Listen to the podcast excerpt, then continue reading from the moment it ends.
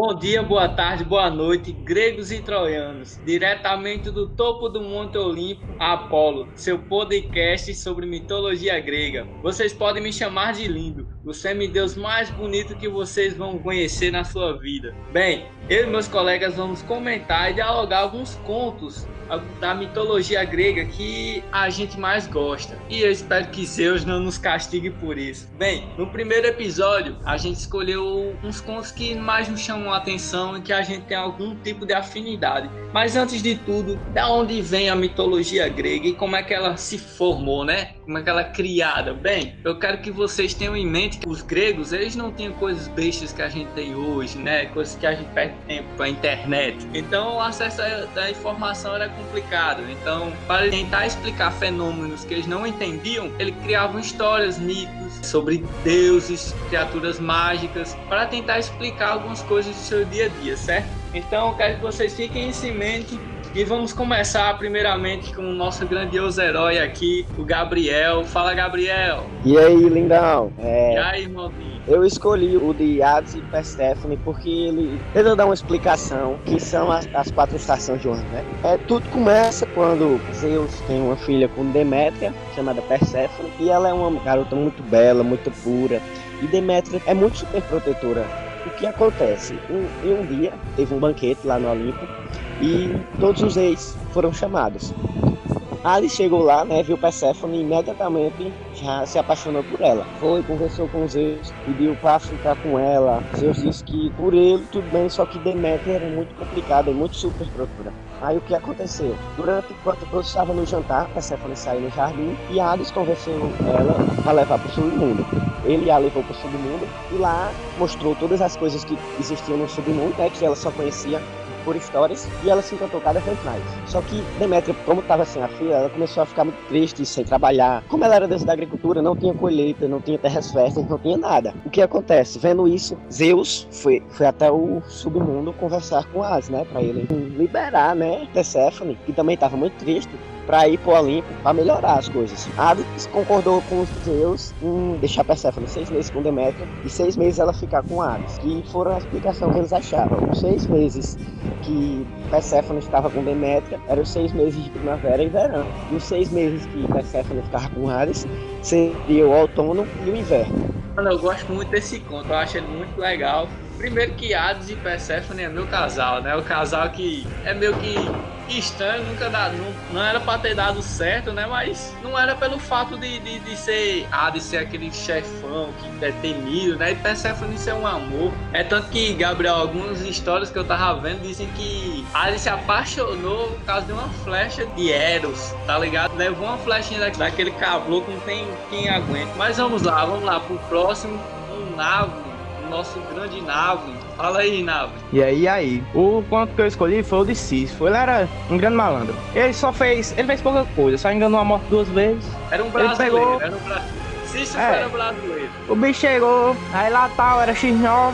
Zeus fez, ei, com o Danato, só pra constar. Hades não é o deus da morte, é Thanos. Chegou lá e fez, ei, vai pegar ele. E o bicho tá otário demais. Aí foi lá, na hora que chegou, ele fez, ai, como você é bonito, deixa eu fazer um colar. Beleza. Aí pegou e deu o colar ao deus da morte, só que não era o colar, era uma coleira. Aí ficou preso, né? Aí foi, tava lá, tal, guerra. Hades e Ares ficaram, ficaram com raiva dele, porque não tinha morte. Aí pronto, aí a guerra não ia terminar, né? Aí foi, liberaram o Tânato. Aí fez Tânato, traga Sísifo. Aí ele trouxe. Só que antes disso, ele jogou lá com a esposa dele e fez: Ó, é o seguinte, eu vou me esconder e você não me enterre. Aí foi. Aí chegou no submundo, disse que queria voltar, passar só mais um dia pra se vingar da mulher e fazer a cerimônia fúnebre. Hades fez: beleza, pode ir. Ele chegou, deu fugido, enganou a morte a segunda vez.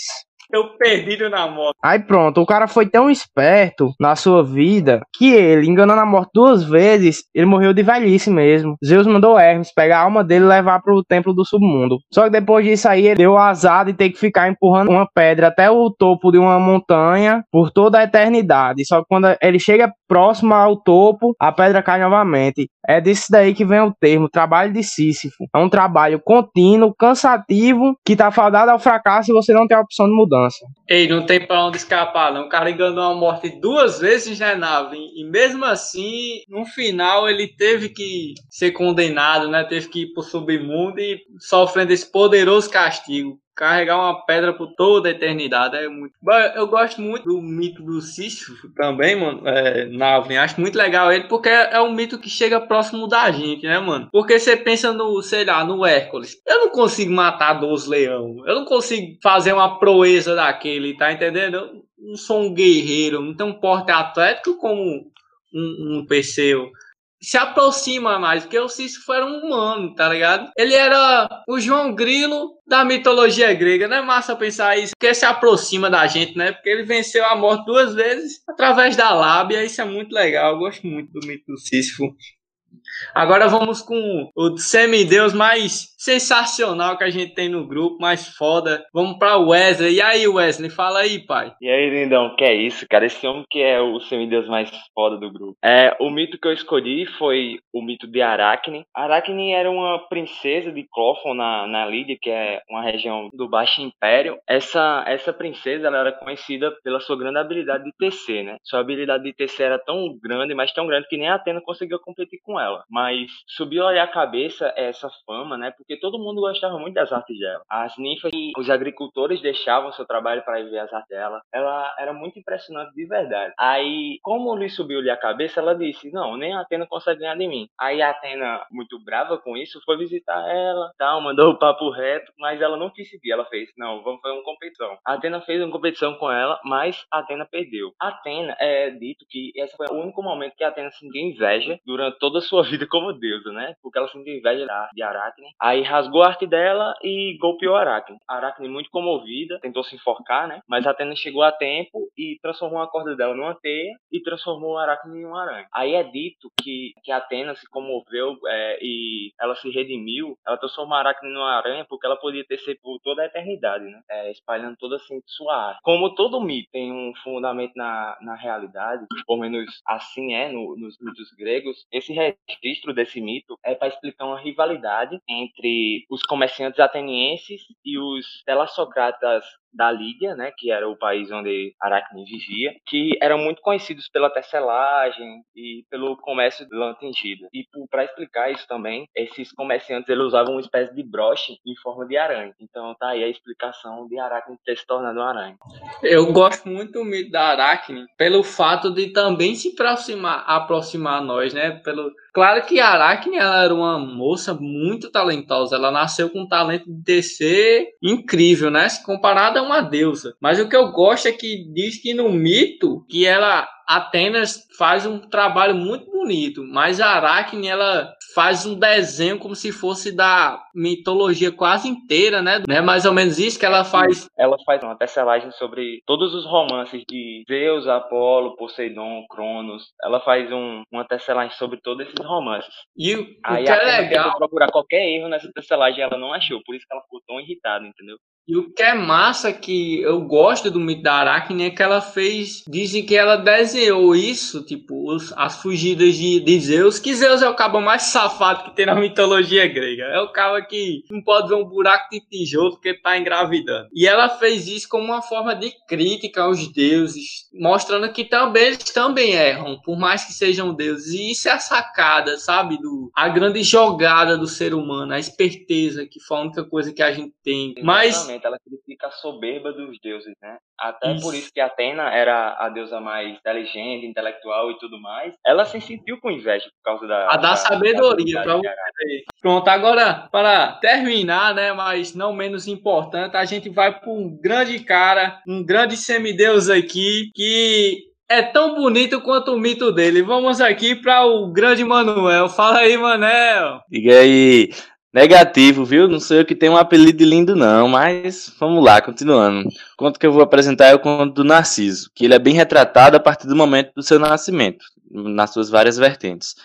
Narciso era filho do deus do rio Cefiso e da ninfa Liríope. Momentos antes do seu nascimento, ou em outros contos, a partir do seu nascimento, seus pais visitaram um adivinho, um oráculo, para saber como seria a vida de seu filho. O oráculo falou que Narciso ele teria uma vida longa e próspera desde que ele não conhecesse a si próprio. Não explicou a fundo, só disse essa condição aí. E aí o tempo passou, Narciso cresceu, né?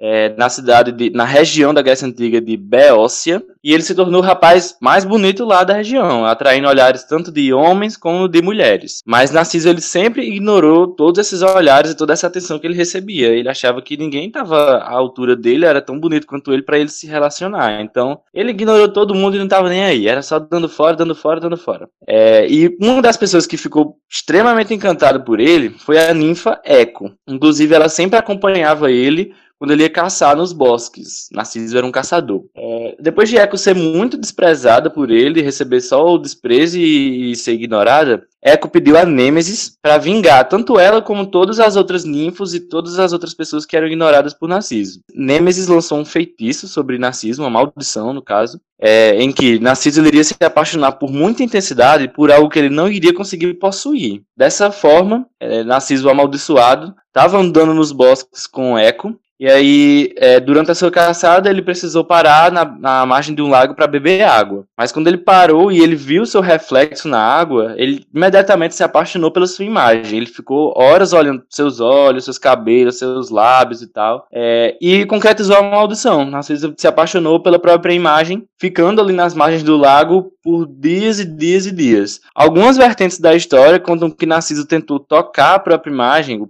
o seu próprio reflexo, e caiu no lago, se afogou afogou e morreu. Já outras contam que Narciso morreu por definhamento mesmo. Ele ficou lá por horas sem comer, sem beber, definhou e morreu na margem do lago. E assim, a história do Narciso é muito interessante porque é, ela é uma das, das histórias da mitologia grega mais tratada na psicanálise e na psicologia. Inclusive, na psicanálise surgiu o termo é, inventado citado primeiramente por Sigmund Freud, que foi o do narcisismo, que é quando a pessoa tem o alter ego supervalorizado. Mas eu tenho que confessar que eu tenho um, pouco de narcisismo mesmo.